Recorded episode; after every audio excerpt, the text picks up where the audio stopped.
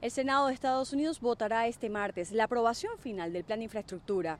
Los resultados de una votación de algunos ajustes reflejaron un sólido apoyo a la iniciativa para reparar puentes y carreteras deteriorados en todo el país, expandir el servicio de Internet de banda ancha, modernizar los ferrocarriles y los sistemas de transporte público, además de reemplazar la infraestructura de plomo de las tuberías de agua.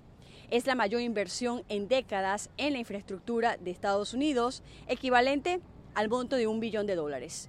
De ser aprobado en el Senado pasaría a la Cámara de Representantes y luego se convertiría en ley con la firma del presidente.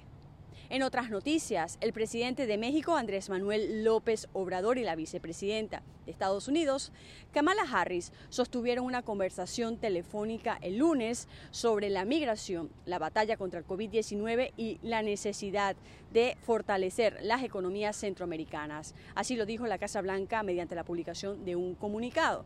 Harris actualizó a López Obrador sobre los esfuerzos de Estados Unidos, incluida la publicación del pasado 29 de julio de la estrategia de Estados Unidos para abordar las causas fundamentales de la migración en Centroamérica.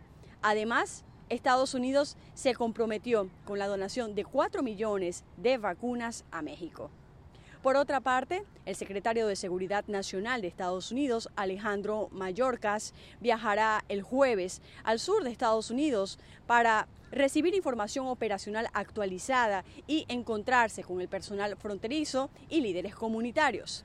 Así lo informaron fuentes oficiales. A pesar de que la administración Biden ha insistido en que las fronteras no están abiertas, tal y como puso de manifiesto la reciente decisión de seguir aplicando el título 42, que permite inmediatamente la expulsión de migrantes sin el debido proceso, la realidad es que en lo que va de año se ha producido un notable incremento de entradas irregulares a través de la frontera sur del país.